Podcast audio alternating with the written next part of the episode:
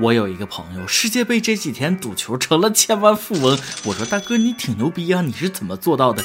没想到大哥哭了，牛逼啥呀？我原来是家产过亿。男人哭吧哭吧哭吧不是罪，再强的各位听众，大家好，欢迎收听网易新闻首播的每日轻松一刻。您可通过网易云、喜马拉雅同步收听。不仅如此，您还可以通过搜索微信公众号“轻松一刻”原版了解更多奇闻趣事哦。我是十赌九输的主持人大波。在这儿，首先我要以无与伦比、正儿八经的口气说：赌博碰不得，不要觉得小赌怡情，大赌伤身。只要是赌，就有玩不转的时候。现在这世界杯被一帮赌球的人搞得是乌烟瘴气，他们不去关注足球战术技术，不去关心球员的发挥，不去分析教练的布局安排，就知道打听小道消息，就知道迷恋什么赔率啊、盘口啊，就知道关注最后的比分，这是真球迷吗？对于这些伪球迷，我只想义正言辞的送给他们四个字：今晚买谁？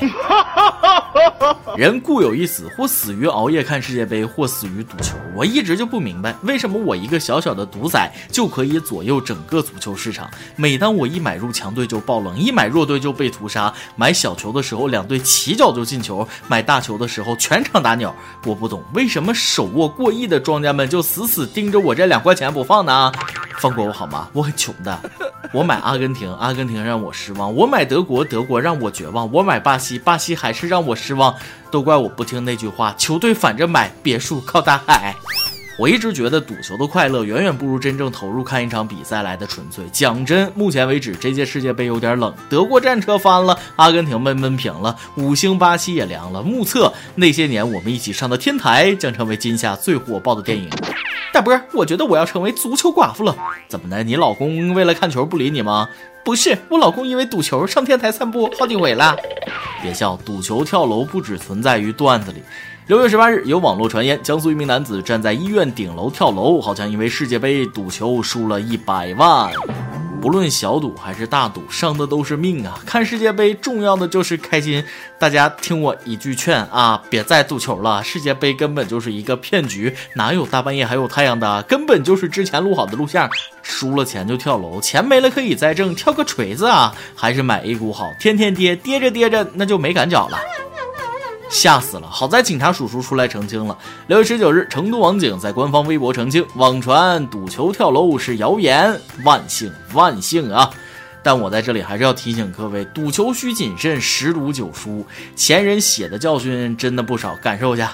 男子沉迷赌博，八年输光三千万家产。江西男子沉迷世界杯赌球，妻子恼怒起诉离婚，输掉十多万元，海口女子烧炭自杀身亡。希望大家不要盲目去赌球，你赌个十块二十块，随便玩玩就行，别一股脑拿几万去投。那些个什么赌球一夜暴富，只存在于神话里。辛苦搬砖赚的钱，一晚上就赔进去，你傻不傻？理智点，钱难挣，屎难吃啊！挣钱不易，每个星期我总有六七天不想上班，真想把七八俩月抹掉啊！又热又没假期，端午假期过完了，你是不是已经在期待下一个假期了呢？告诉你个好消息，距离下个假期，也就是中秋节还有整整九十三天，是不是感觉生活没了盼头？刚刚我看了一下自己的银行卡余额，瞬间就精神抖擞了，继续搬砖，搬砖使我快乐，我爱搬砖。咱们工人有力量。嘿咱们工人有力量，每天每日工作忙。嘿哎，好想为国家多多交税啊！都怪我太没用。喜大普奔，奔走相告，力度空前。个税起征点已提高至每月五千元。六月十九日，个人所得税法修正案草案十九日提请十三届全国人大常委会第三次会议审议，个税起征点由每月三千五百元提高至每月五千元，每年六万。憋了这么久就调到五千，房价都涨了几倍了，能不能大方点？敢不敢调到一万？敢不敢？能不能不搞一刀切？北上广深，别说月薪五千，月薪一万也是吃土贫困户。而三四线城市月薪一万那就很幸福了。我觉着，纯粹是我自己个觉着，个税起征点应该是当地的平均房价才最合理。你们知道个税起征点从三千五调到五千元，月薪一万能省多少钱吗？答案是一百五十元。对此，财政部官员说了，个税调整后，中等以下收入群体税负下降明显，有利于增加居民收入，增强消费能力。嗯，下降的太明显了，一百五十元能买好多土豆呢。此前，网易研究局就为我们揭开了无人知晓的个税秘密。原来，工薪阶层才是缴纳个税的主力军。原来，我们最多只有约一点五三亿人在交个税。原来，上调个税起征点对穷人的好处大于富人。所以，说到个税，我最关心的是兵兵们交税了吗？当然了，这次个税改革最大的亮点是它增加了子女教育支出、继续教育支出、大病医疗支出、住房贷款利息等扣除项，这是一个进步。希望具体的条款有诚意一些。最近，房地产市场也发生了一件大事，不动产登记全国联网了。知名地产商潘石屹称，不动产登记全国联网让许多人紧张和恐惧。听到这个，我也很紧张，很恐惧。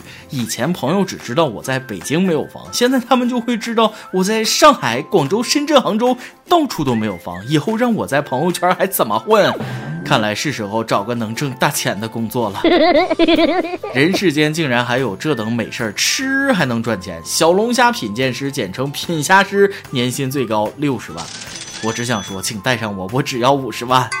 二十五岁的海归硕士曲云霄是一家小龙虾加工厂的品鉴师，每天不停的剥虾、吃虾，记录下每一批小龙虾的形态、色泽、口感和辣度。他说自己每天至少吃两斤小龙虾，年薪是三十万，但是同行的年薪最高能有六十万。今年产能扩张，目前还在积极招人。招人？我我我啊！我觉得我可以胜任这份工作。旁边龙虾吃多了不好，还是我去吧。问一下怎么报名？我不要钱也行，只吃虾。刚说要订机票，主编打醒了我。他说了，请仔细阅题，划重点。海归硕士，人家招的是品虾师，吃货请自重。我总觉得自己是个胖子，很想变瘦，但是胖子每天还是一直都在吃。除了品虾师，传说中这几个高薪职业也是相当吸引人了，看得我又想换工作。第一个，狗粮品尝师，年薪四十二万。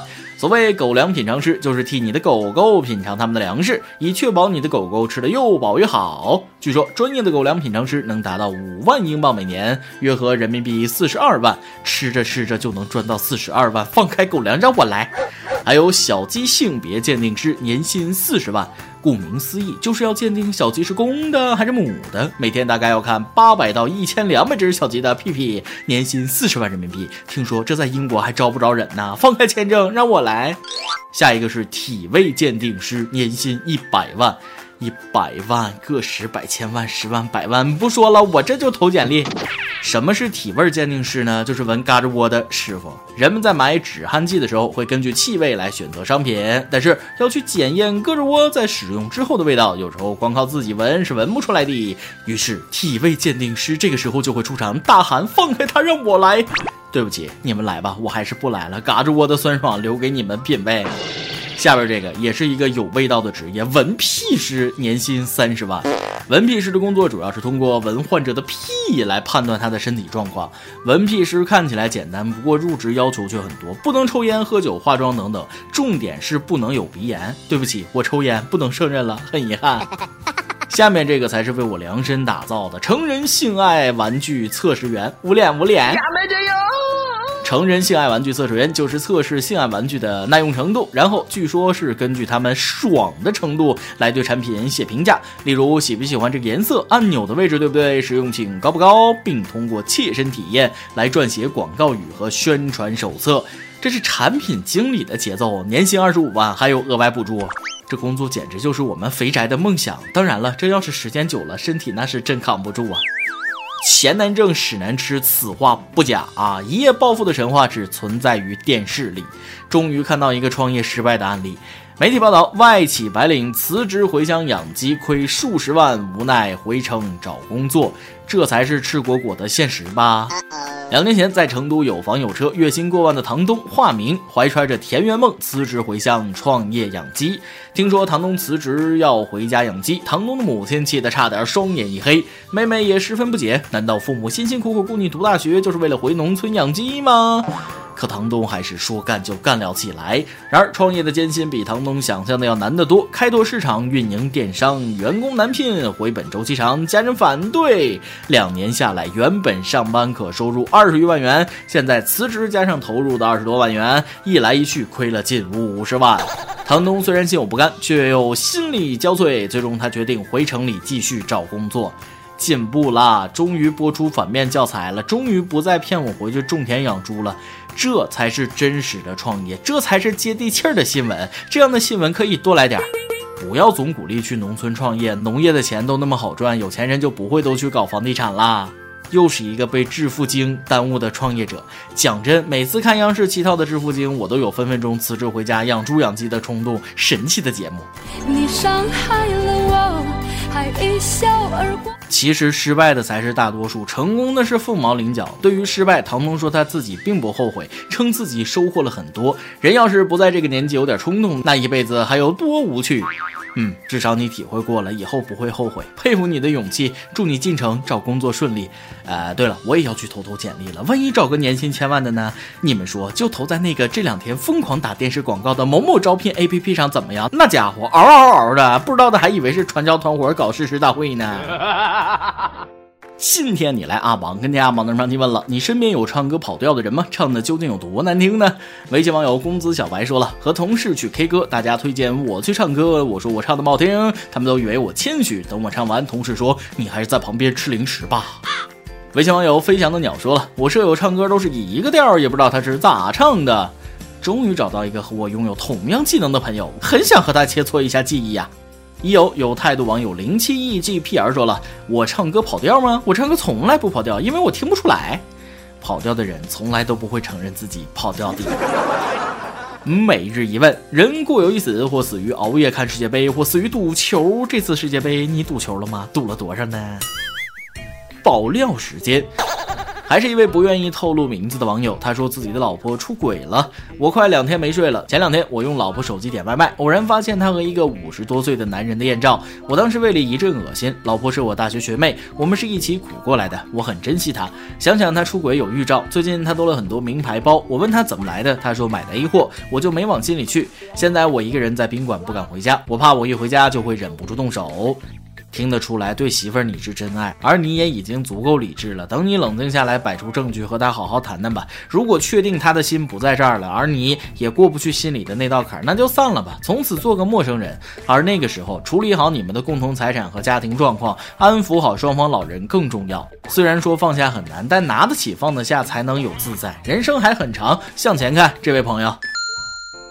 一首歌的时间，微信网友浪子回头说了，听了三年轻松一刻，当初陪我一起听的女朋友，如今已经成为我的老婆，满满的回忆。感谢轻松一刻给我们带来的欢声笑语，想点一首张学友的《一路上有你》，送给我亲爱的静静。我要感谢你们的一路相随啊，轻松一刻，因为你们这些可爱的听众啊，才会越来越好。张学友《一路上有你》，送给你的静静，也送给所有的朋友。以上就是今天的网易轻松一刻，有电台主播讲当地原汁原味的方言播轻松一刻，并在网易和地方电台同步播出吗？请联系每日轻松一刻工作室，将您的简介和录音小样发送至 i love 曲艺 at 幺六三点 com。老规矩，祝大家都能头发浓密、睡眠良好、情绪稳定、财富自由。我是大波，咱们下期再会，拜拜。你知道吗？爱你并不容还需要很多勇气，是天意吧？好多话说不出去，就是怕你负担不起。你相信吗？这一生遇见你，是上辈子我欠你的，是天意吧？让我爱上你。才有让你离我而去。也许轮回里早已注定，今生就该我还给你。一颗心在风雨里飘来飘去，都是为你。一路上有。算是为了分离与我相遇。一路上有你，痛一点也愿意，就算这辈子注定要和你分离。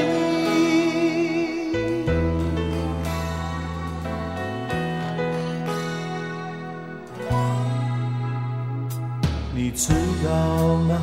爱你并不，还需要很多勇气。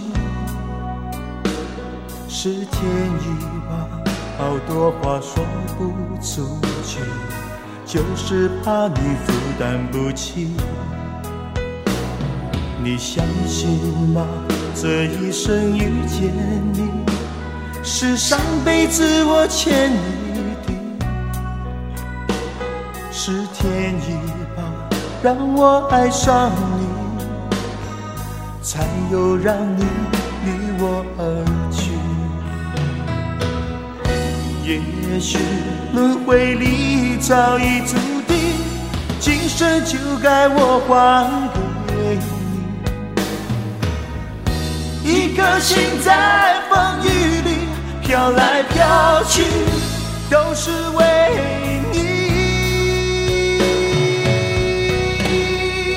一路上有就算是为了分离与我相遇。一路上有你，痛一点也愿意，就算这辈子注定要和你分